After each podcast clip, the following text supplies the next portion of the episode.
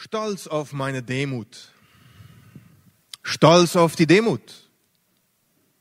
Stolz und Demut. Aus den Sprüchen. Booker T. Washington, der renommierte afroamerikanische Pädagoge, ging kurz nach seinem Amtsantritt als Präsident des äh, Tuskegee Institute in Alabama, USA, durch einen Teil der Stadt, als er von einer wohlhabenden weißen Frau angehalten wurde. Da sie den berühmten Mr. Washington nicht vom Sehen kannte, fragte sie ihn, ob er Lust hätte, ein paar Dollar damit zu verdienen, für sie Feuerholz zu hacken. Da er in dem Moment keine dringende Angelegenheit hatte, lächelte er freundlich, krempelte die Ärmel hoch und erledigte die Aufgabe, um die sie ihn gebeten hatte. Als er fertig war, trug er die Holzscheiten ins Haus und stapelte sie neben dem Kamin. In dem Moment war ein kleines Mädchen im Haus und erkannte diesen Mann und verriet der Dame dann später seine Identität. Gleich am nächsten Morgen besuchte die verlegene Frau, etwas beschämt, den Mr. Washington in seinem Büro und entschuldigte sich von ganzem Herzen. Er sagte, es ist völlig in Ordnung, Madame. Von Zeit zu Zeit genieße ich ein wenig Handarbeit. Außerdem ist es immer eine Freude, etwas für einen Freund der Stadt zu tun. Sie schüttelte ihm herzlich die Hand und versicherte ihm, dass sein sanftes, freundliches Auftreten zu ihr, aber auch offensichtlich in seiner Arbeit ihm beliebt gemacht habe. Bald darauf zeigte sie ihre Bewunderung, indem sie einige wohlhabende Bekannte davon überzeugte, gemeinsam mit ihr Tausende von Dollar an diesem Institut zu spenden. Stolz und Demut. In den letzten Monaten sind wir durch das Buch der Sprüche gereist um Weisheiten zu erlangen. Das war jedenfalls die Idee dabei.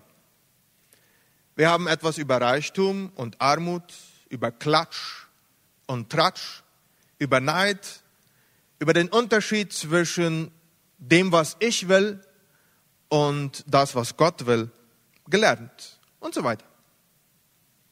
Was mir nun aufgefallen ist, ist, dass die Sprüche uns nicht zunächst sagen, wie wir weise Entscheidungen in unserem Leben treffen sollen, sondern dass wir, äh, also dass die Sprüche uns vielmehr dazu ermutigen, einen bestimmten Typ von Mensch zu werden, zu sein, damit wir dann weise Entscheidungen treffen können.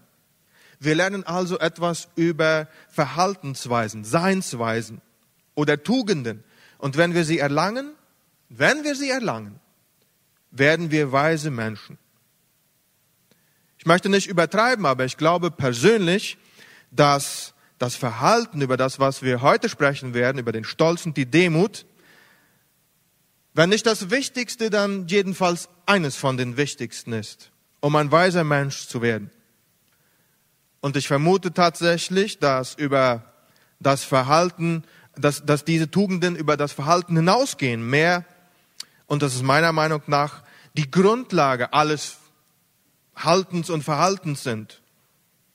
Stolz oder Demut? Ich habe zehn Texte ausgewählt, die uns bei dieser Überlegung leiten werden. Keine Sorge, ich werde nicht alle zehn lesen. Aber um sie einmal auf praktische Art und Weise zu schildern, habe ich diese Tabelle vorbereitet, um zu äh, verwirklichen, was in diesen Sprüchen über Stolz, was auch als Hochmut beschrieben wird, und über Demut, was auch als Bescheidenheit beschrieben wird, verstanden ist. Sprüche 11.2 und 12, 13.10, 14.3, 16, die Verse 18 und 19, Sprüche 29, 23, Sprüche 8, 13, 16, 5, 21, 4, 15, 33 und 22, 4. Und da sehen wir ganz klar, dass Stolz und Hochmut Schande mit sich bringt und dass diese andere Menschen oder den Mitmenschen verachten. Die Hochmütigen oder die Stolzen, die zetteln Streit an. Das sind die Besserwisser. Und der Stolz führt zu, zum Schluss, zu einem Sturz und zum Fall. Sie beuten andere aus und sie werden erniedrigt werden. Und der Herr verachtet die Stolzen oder den Stolz. Es wird zweimal erwähnt. Und sie werden bestraft werden. Sie wollen von Gott nichts wissen und sie laden Schuld auf sich. In der spanischen Version sagt es, es ist eine Sünde. Dann im Demut sehen wir die Weisheit, die ihre Zunge im Zaum hält.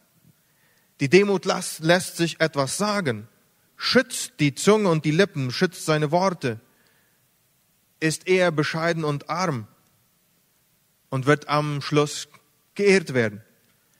Und dieses wird auch wiederum zweimal erwähnt. Die Ehre, zweimal, Reichtum und Leben. Die, welche besser die nächsten Minuten die Predigt verfolgen werden, wollen, wäre es gut, hiervon ein Foto zu machen, denn ich werde auf einige von diesen Texten immer wieder zurückkommen und vielleicht einige von diesen auch etwas mehr komplett lesen. Als ich mir dieses Bild einmal so angeschaut habe, dann konnte ich drei Teile, besonders drei Teile in diesen Weisheiten über Stolz und Demut erkennen. Erstens, welche ihr auch im Sonntagsblatt hat, die Diagnose. Was ist es? Was ist Stolz? Was ist Demut? Es wird da beschrieben. Zweitens, der Effekt. Was bewirkt es? Und drittens, das Ergebnis. Wo endet es? Oder wie endet Stolz? Wie endet Demut? Und ich werde diese Richtlinien zunächst äh, auf Stolz anwenden und dann im Demut gipfeln. Stolz. Was ist Stolz? 21.4 besagt, dass es eine Sünde ist. Es lädt Schuld auf sich. Und als ich dies zum ersten Mal las, dann kam mir die Frage, okay, ähm, dann bin ich jetzt daran interessiert, wo dieses Mal angefangen hat. Denn das ist eine Frage, die diese erste Richtlinie beinhaltet. Ja? Was ist das? Von wo kommt das? Und dann wurde mir klar, und dann wird mir klar, wenn ich einige andere Texte nachlese und die Geschichte einmal ein bisschen nachgehe, dass es der Stolz nicht irgendeine Sünde ist. Es ist nicht irgendeine Schuld. Es ist die Schuld und die Sünde, die auch viele andere Sünden zum Vorschein bringt. Dieses Konzept des Stolzes wird in der christlichen Sündenlehre als der wahre Ausdruck der Sünde gegen Gott verstanden. Der begrenzte Mensch will wie Gott sein. Das sehen wir zum Beispiel in 1. Mose Kapitel 3, Vers 4. Er möchte das Handeln Gottes nachahmen, ja sogar Gott sein. Er will Gott sein. Das Göttliche angreifen und ergreifen. Im Stolz möchte der Mensch sein Wissen nicht von Gott erhalten, sondern sich selbst erschaffen. Der Verzicht des Menschen auf seinen Glauben an Gott beginnt mit Stolz. All diese Eigenschaften oder auch diese Beweise werden in der ersten Versuchung in der Geschichte der Menschheit beobachtet. Adam und Eva in Eden akzeptieren sie für sich und sie führen zum Bruch der perfekten Beziehung Gottes zur Menschheit. Was ist denn damals in diesem Moment passiert? Wie ist das passiert? Auf die Tat des Versuchers selbst. Satan, der Stolz in Person was in diesem Garten aus seiner Essenz entsprang, wurde Teil der ersten beiden. Durch den Ungehorsam gegenüber Gott und durch sie bleibt jetzt in jedem von uns dasselbe verborgen, ob jetzt gläubig oder nicht. Ob jetzt Christ, Muslim, das ist ganz egal. Wir sind da alle in derselben Tasche. Was ist das? Wie zeigt es sich? Laut Sprüche, sich mit anderen zu vergleichen, um sich vielleicht besser oder überlegen zu fühlen. Sprüche 11, 12 besagt, dass der Stolze seinen Nächsten verachtet. Stolz gibt sich nicht damit zufrieden, eine, eine bestimmte Menge an Gütern zu haben, sondern es beglückt sich damit, mehr Güter zu haben als der Nachbar. Er gibt sich nicht damit zufrieden, erfolgreich oder schön zu sein, sondern damit, erfolgreicher und schöner zu sein als der andere oder die anderen. Wozu? Um sich selbst und äh, um sich selbst gegenüber und, und den anderen zu beweisen, dass er oder dass sie jemand ist, dass da ein Wert ist, dass ich wertvoll bin. Der amerikanische Pastor und Autor Timothy Keller schreibt viel darüber in seinem kleinen Buch mit dem Titel Vom Glück selbstlos zu leben, das auch im Seminar zur inneren Heilung am kommenden Samstag verwendet wird. Darin erzählt er, Teil seiner eigenen Geschichte, von dem Zeitpunkt, äh, als er von der Zentralschule plant, in die Uni zu gehen.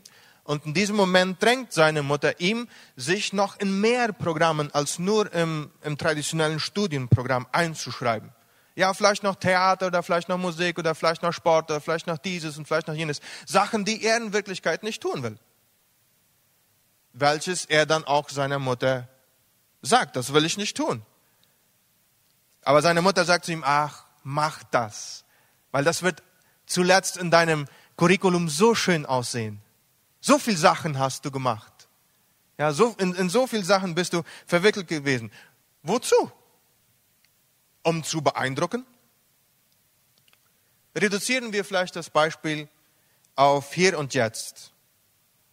Seit du, seit ich, wir aus dem Auto ausgestiegen sind und hierher gegangen sind, welche Vergleiche haben wir schon gemacht? Oder welche Bewertungen haben wir schon gemacht? Haben wir vielleicht unser Auto mit dem des Nachbars verglichen und gesagt, ah, das ist ein neues Auto. Naja, weiß ja auch niemand, von wo der sein Geld verdient. Ja? Ich verdiene ja meins zu, zumindest auf ehrliche Art und Weise. Ja? Deshalb fahre ich auch so ein Auto. Mensch, das wissen wir nicht, wo der sein Geld hernimmt. Das ist einfach nur, um besser zu fühlen. Vielleicht hast du dasselbe mit den Klamotten gemacht, was ein anderer anhat. Oh, das, was die heute anhat. Ja, ich bin bescheidener angezogen. Ja, was die anhat. Das ist nur, um dich besser zu fühlen. Das hat mit nichts anderes zu tun, um vielleicht auch sogar noch überlegen zu fühlen als der andere. Aber was bewirkst du und was bewirke ich mit dieser Art von Sein? Automatisch nehme ich Gottes Platz in meinem eigenen Leben ein. In den meisten der oben gezeigten Bibeltexte kommt Stolz vom ursprünglich hebräischen Wort Gaon. Gaon das eine göttliche Komponente enthält. Und als ich dies las, äh, dann sagte ich mir so, dies ist aber sehr ironisch. Ja, diese, diese, die, diese göttliche Komponente, höchste Majestät Gottes. Aber gleichzeitig auch sehr aufschlussreich. Die Bibel erklärt uns auf vielen Stellen, dass das menschliche Herz sein eigenes höchstes Wesen sein möchte. Aber bei diesem Versuch, erkennen wir früher oder später auf irgendeine Art und Weise, dass es auf lange Sicht nicht nachhaltig ist, diese Stelle wirklich voll und ganz einzunehmen auf lange Frist. Und dadurch entsteht eine große Lücke in uns, die wir dann versuchen, mit Menschen oder mit Dinge, mit Süchte oder mit Eigentum zu füllen. Dann kümmert es sich ganz verzweifelt nur um sich selbst. Stolz fragt sich nur Dinge wie zum Beispiel, wie sehe ich aus? Wie sehe ich heute aus? Wie wurde ich behandelt? Habe ich es wirklich gut getan? Wie haben die anderen mich gesehen? Wie haben die anderen mich behandelt? Was kann ich hierbei erhalten oder gewinnen? In 13.10 sehen wir, dass der, der Weise, der Demütige, auf Ratschläge hört. Hören ist nicht nur horchen, sondern auch gehorchen. Der Gehorsam könnte der, könnte der Zwillingsbruder von Demut sein. Der Stolze äh, stiftet Streit an. Das bedeutet, dass er nicht zuhört und wahrscheinlich nur redet. Ein anderes Beispiel. Ich erkläre eine demütige Person, wie sie ein Bild aufzuhängen hat. Ja, Nagel, Hammer, welche Höhe, wie sehr schlagen, bla bla bla. Wenn es eine demütige Person ist, dann wird sie es wahrscheinlich so machen, wie ich es erklärt habe. Wenn sie etwas beobachtet, was schief gehen könnte, oder wenn sie eine bessere Idee hat, wird sie wahrscheinlich vielleicht um, um Erlaubnis fragen, um ihre Idee reinzugeben. Eine stolze Person nicht. Wenn sie es nicht sagt, wird sie es jedenfalls denken. Ich weiß, wie man ein Bild aufhängt. Hier braucht mir keiner vorzusagen, wie man das macht. Ich weiß, wie ich meinen Job zu erledigen habe. Also, shut up. Diese Haltung ist eh destruktiv. Und das ist auch, was der Stolz bewirkt, laut Sprüche. Der Effekt. Was bewirkt es? In Kapitel 16, die Verse 18 und 19, äh, folgt auf Stolz Zerstörung. Zerstörung. Warum? Aus den folgenden zwei Gründen. In 13.10 sehen wir Be Beweise dafür, dass ein stolzer Mensch nicht aus seinen Fehlern lernt. Er lernt nicht aus Korrekturen oder Kritik, egal wie konstruktiv sie auch sein mögen. Er verzerrt alles zu seinen Gunsten. In 21.4 lesen wir in der Elberfeller Übersetzung den Ausdruck, die Leuchte der Gottlosen. Was kann das bedeuten? Möglicherweise das Folgende. Eine Lampe wird meistens in der Dunkelheit gebraucht. Und je nachdem, welche Lichtfarbe sie ausstrahlt, so sieht dann auch die Umgebung aus, der ich entgegenkomme. Und so ist der stolze Mensch. Er malt alles in seiner eigenen Farbe und verzerrt so die Umgebung, er, er, er vermischt die Umgebung nach seinen Gunsten. Anders, wie sie in Wirklichkeit aussieht. So können keine, sie können keine Fehler und Schwächen zugeben. Es ist immer die Schuld anderer. Deshalb heißt es auch in 28, 26, wer sich nur auf seinen Verstand verlässt, ist ein Dummkopf. Gestalte dein Leben nach der Weisheit, die Gott gibt, dann bist du in Sicherheit.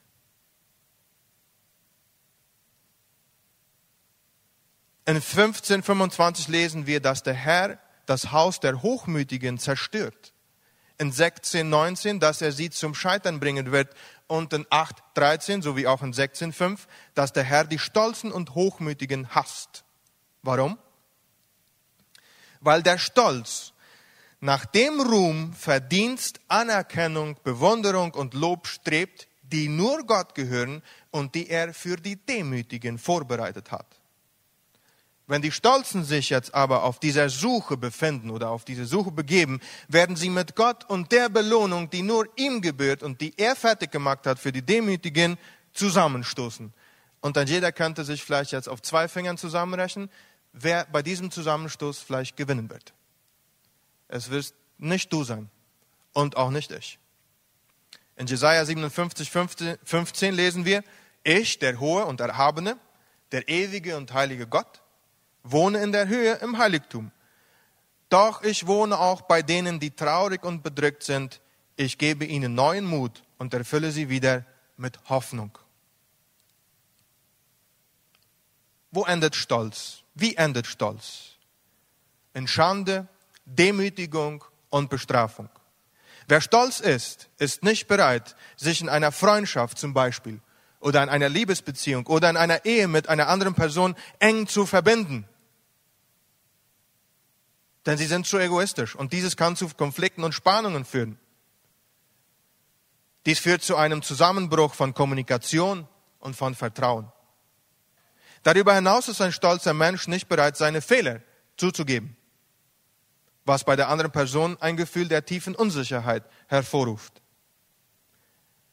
Darüber hinaus führt Stolz zu einem Gefühl der Überlegenheit, was zu einem Mangel an Empathie für andere führt. Wenn jemand stolz ist, ist er nicht bereit, Hilfe oder Rat von anderen anzunehmen. Dies führt zur Einsamkeit oder Isolation, was dann vielleicht auch, wenn es auf lange Frist geübt, ausgeübt wird, zur Angstzustände oder zu, auch zu Depressionen führen kann. Stolz führt dazu, dass man nicht bereit ist, Kritik anzunehmen. Dies führt zu einem Mangel an Wachstum und Entwicklung. Und dieses wiederum zu möglichen Misserfolgen, vielleicht auf dem Arbeitsplatz. Wenn jemand stolz ist, konzentriert er sich möglicherweise zu sehr auf seine eigenen Leistungen und Erfolge. Und dieses führt dann wiederum zu diesem Gefühl der Überlegenheit, das sich negativ auf ein gesundes Selbstwertgefühl auswirkt. Denn wenn ihr Wert, wenn dein Wert und mein Wert in unseren Leistungen liegen und diese anfangen äh, zu verschwinden, dann verschwindet mit ihnen auch unser Wert. Und am Ende werden die Stolzen und Unabhängigen von Gott Gott, Gottes göttliches Urteil nicht entkommen, denn Stolz ist Rebellion gegen Gott. Stolz ist Rebellion gegen Gott. Okay, wie, wie reagieren wir jetzt darauf? Über Stolz ginge noch viel mehr zu sagen. Aber in diesen kurzen Gedankenaussprüche kann vielleicht jemand entdecken, okay, ja, ich, ich finde hier von etwas in meinem eigenen Herz. Und wie kann ich darauf antworten? Sprüche gibt uns Mut darauf, mit Demut zu antworten. Oder es mit Demut versuchen zu bekämpfen. Was ist Demut? Nach den Varianten des hebräischen Originals in Demut, Demut ist auch Sanftmut. Als ich in diesem Moment Demut und Sanftmut nebeneinander sah, musste ich an die Worte Jesu denken die er in Matthäus Kapitel 11, Vers 29b ausspricht, nach der Luther-Übersetzung. Ich bin sanftmütig und von Herzen demütig. Sanftmütig und demütig, sagt selbst Jesus. Das heißt, Demut kommt aus demselben Herzen Jesu, von Gott. Mit anderen Worten, die biblische Demut ist ein, in gewisser Weise eine Frucht des Heiligen Geistes. Da sehen wir zum Beispiel in Galater Kapitel 5, äh, Vers 22, eines dieser Eigenschaften der Frucht, des Fruchtes des Heiligen Geistes ist Sanftmut. Ich wage zu behaupten, dass die neun Eigenschaften der Frucht des Heiligen Geistes in dem Wort Demut zusammengefasst werden könnten. Was ist mein Punkt? dass kein Mensch ohne die göttliche Komponente, ohne die Hilfe von Gott, Demut, echte Demut, biblische Demut hervorbringen kann. Demut ist nicht nur Sanftmut, sondern auch laut 11.2 Weisheit. Und Weisheit bedeutet hier Intelligenz, also das rationale Denken, das intelligente Denken. Das intelligente Denken, bevor man etwas sagt. Das intelligente Denken und Überlegen, bevor man etwas unternimmt. Das intelligente Denken, bevor man auf irgendeine Art und Weise schaut. Ja, man kann ja viel, einen großen Message überbringen, ohne etwas zu sagen. Ja? Nur mit dem Blick. Aber ein eine demütige Person denkt vorher darüber nach, was er sagen, was er tun und wie er das Thema angehen wird. Ein Beweis dafür sind die Texte 11 und, äh, 11, Vers, äh, Kapitel 11, Vers 12 und 14,3. Die Zunge beherrschen. Und zum Beispiel 14,3 sagt, die Lippen der Weisen, die Lippen der Demütigen sind ihr eigener Schutz. Und das führt uns zu der nächsten Frage. Was bewirkt Demut? Was bewirkt Bescheidenheit? Was bewirkt diese Weisheit? Sie bremst und schützt die Zunge. Ich liebe das Material, das wir als Gemeinde verwenden, um die Jüngerschaftskurse durchzuführen. Im spanischen Kurs 1 äh, haben wir eines von den Themen, was über die Erfüllung vom Heiligen Geist spricht. Denn so wie wir es verstehen als Christen, ist die Erfüllung vom Heiligen Geist gemäß Epheser 5, 18 ein Gebot für uns als Christen. Und die Erfüllung des Heiligen Geistes beeinflusst mein Sprechen. Das können wir in dem Material lernen. Und dazu gehört dann auch äh, mein Schweigen. Und es, es, äh, es ist interessant zu beobachten, dass darin nicht das Zungenreden als erstes oder wichtigstes Merkmal der Fülle gelehrt wird, sondern vielmehr die Beherrschung der Zungenrede. Sehr interessant. Marcel Thielmann hat uns vor ein paar Sonntagen äh, beigebracht, äh, Klatsch, unhöfliche Witze, Halbwahrheiten oder Übertreibungen, Ehrlichkeitsmord, unaufgeforderte Meinungen, Fluchen, voreilige oder unüberlegte Antworten, Beleidigungen, Kritik und so weiter kommt hier rein. Aber Demut hört auch auf Ratschläge, gemäß 13.10. Darüber hinaus sucht Demut, Ratschläge, wenn wir es in äh, Sprüche 24, Vers 6 lesen. Der Sieg ist in vielen Ratgebern. Der bescheidene Mensch hat ein lehrreiches und formbares Herz.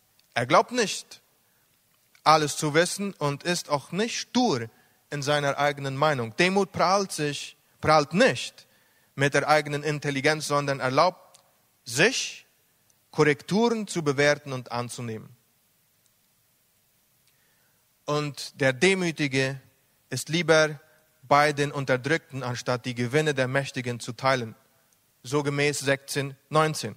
Und 1525 schreibt, der Herr zerstört das Haus der Hochmütigen, aber den Grund und Boden der Witwen verteidigt er. Unterdrückte, Witwen, sie sind nicht der einzige Beweis dafür, dass Gott eine sehr intime Affinität zu den weniger glückseligen oder privilegierten Menschen in der Gesellschaft hat.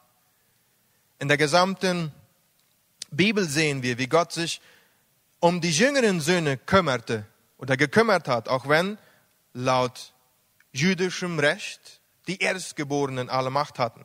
Prostituierte, Ausländer, ähm, Ehebrecherinnen, Blinde, Lahme, Arme, kleine Kinder, Besessene, Aussätzige, Steuereinnehmer.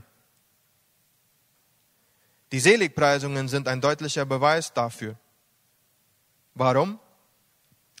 Einerseits wegen ihrer Not und dadurch auch, durch, dadurch auch die Offenheit für die, äh, für die gute Nachricht von Jesus. Und andererseits, weil Jesus selbst, der König der Könige und Herr aller Herren, im niedrigsten Zustand stahl, auf diese Welt kam, im niedrigsten Zustand lebte als Sklave und Diener und im niedrigsten Zustand starb, als ein Dieb am Kreuz.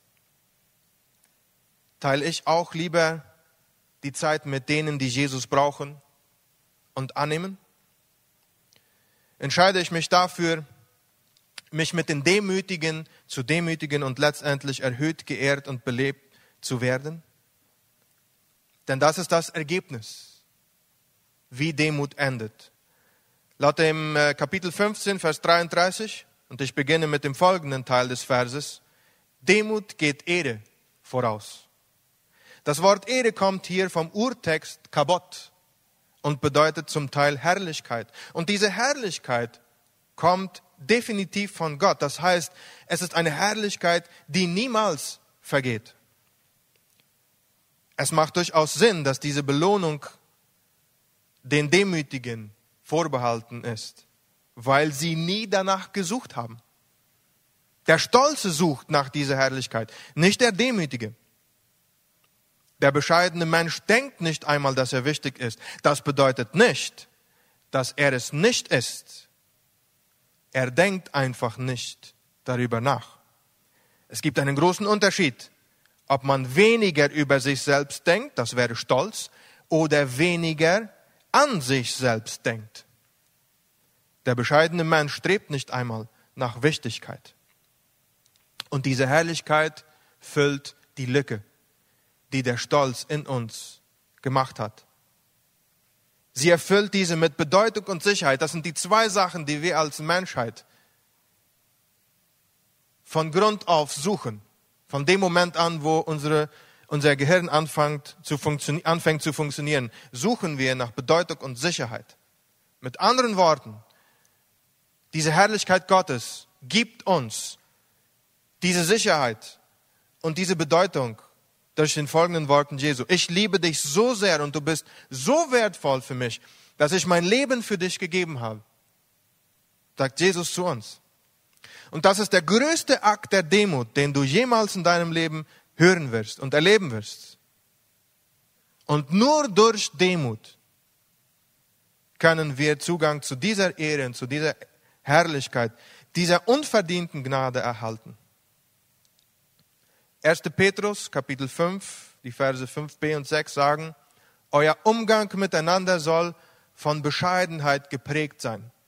Es heißt ja in der Heiligen Schrift, die Hochmütigen weist Gott von sich, aber er wendet denen seine Liebe zu, die wissen, dass sie ihn brauchen. Jetzt sagst du vielleicht, ich bin mit dem, was ich bis jetzt gehört habe, überhaupt nicht einverstanden. Dann will ich dir Folgendes sagen. Dir fehlt die Demut, um zu verstehen. Oder du kannst jetzt vielleicht sagen, ja, ich verstehe alles oder jedenfalls den größten Teil von dem, was ich gehört habe, aber es ist so schwierig, denn mein Stolz, der ist mir nach. Jeden Tag in meinem Leben. Der ist, der jagt mir nach. Tag für Tag. Und da hat auch der Vers 33 von Sprüche 15 eine sehr gnadenvolle, gnadenvolle Neuigkeit für uns. Weisheit erlangen und Bescheidenheit lernen. In der Luther-Übersetzung schreibt es Zucht. Die Furcht des Herrn ist Zucht. Ja, er will uns züchten als wilde Menschen. Also, wenn wir Zucht lesen oder lernen, das bedeutet Korrektur. Und das Wort Korrektur macht uns klar, dass ein Fehler passiert sein muss, um etwas zu korrigieren, denn ohne einen Fehler wäre eine Korrektur nicht nötig. Mit anderen Worten, die Furcht vor dem Herrn ist ein Lernprozess durch Versuch und Fehler. Es ist ein Prozess, in dem wir dazulernen, in dem wir Fehler machen, in dem wir Vergebung suchen und bekommen, uns wieder neu auf die Beine stellen, auf die Füße machen und weiter voraus. Es ist ein Prozess. Es geht nicht von heute auf morgen. Und ja, unser Stolz wird uns weiterhin verfolgen. Möglicherweise schon, wenn wir dieses Gebäude verlassen. Aber jetzt, da wir uns dessen bewusst geworden sind, können wir aufhören, diesen Stolz zu nähren. Nähre stattdessen die Demut in dir. Wie? Mit Gottes Wahrheiten über und für dich. Und ich will dir nur zwei hinterlassen. Es gibt noch so viel mehr. Aber das gebe ich dir als kleine Aufgabe mit. Sie in seinem Wort zu suchen, sie für dich anzunehmen und auszuleben.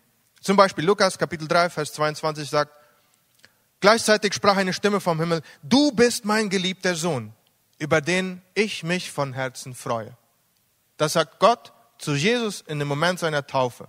Das ist durch durch die, die, die Taube, die sich auf ihn setzt. Und wenn wir Jesus annehmen als unseren Herrn und Heiland, dann bekommen wir denselben Vater, Gott, der Vater Jesu und der Vater unser. Und wenn Gott als Vater es zu seinem Sohn in jenem Moment gesagt hatte, du bist mein geliebter Sohn, dann sagt er es uns, auch uns, zu uns heute.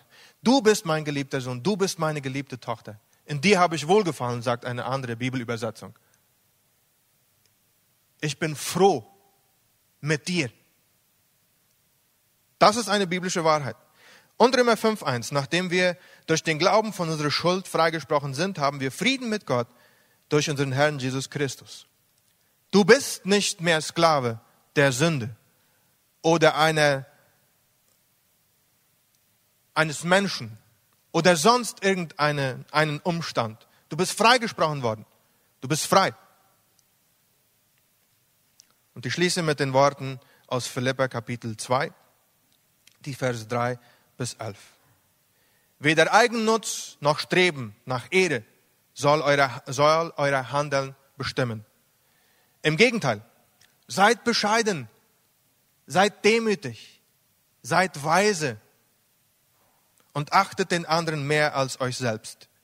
Denkt nicht an euren eigenen Vorteil. Jeder von euch soll das Wohl des anderen im Auge haben. Nehmt euch Jesus Christus zum Vorbild. Obwohl er in jeder Hinsicht Gott gleich war, hielt er nicht selbstsüchtig daran fest, wie Gott zu sein.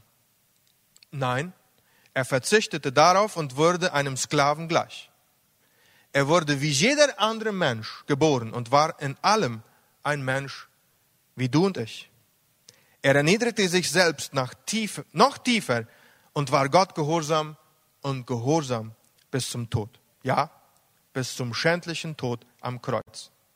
Darum hat ihn Gott erhöht und ihm den Namen gegeben, der über alle Namen steht. Vor Jesus müssen einmal alle Knie fallen, auf die Knie fallen, alle im Himmel, auf der Erde und im Totenreich. Und jeder, ohne Ausnahme, wird zur Ehre Gottes des Vaters bekennen, Jesus Christus ist der Herr.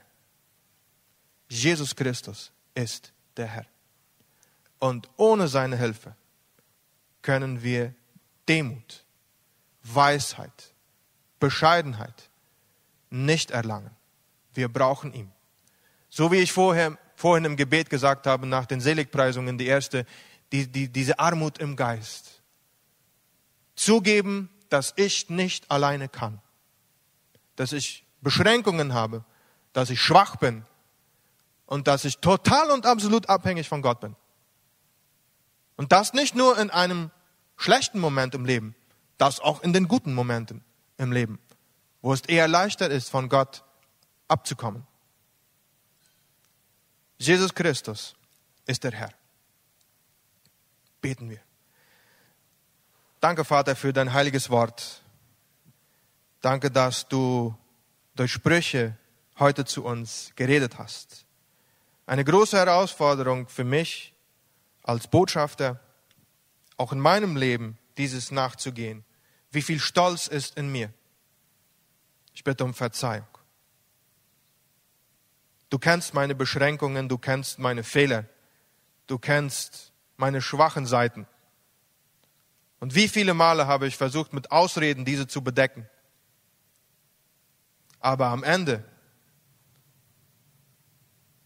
wo die Lücke immer größer und größer wurde, konnte ich sie nicht mehr mit mir selbst füllen, nicht mit meinem Ego, nicht mit den Leistungen, nicht mit den Ergebnissen, mit keinem Hab und Guten, mit keiner Person, nicht, nicht mal mit irgendeiner Sucht ging dieses zu füllen.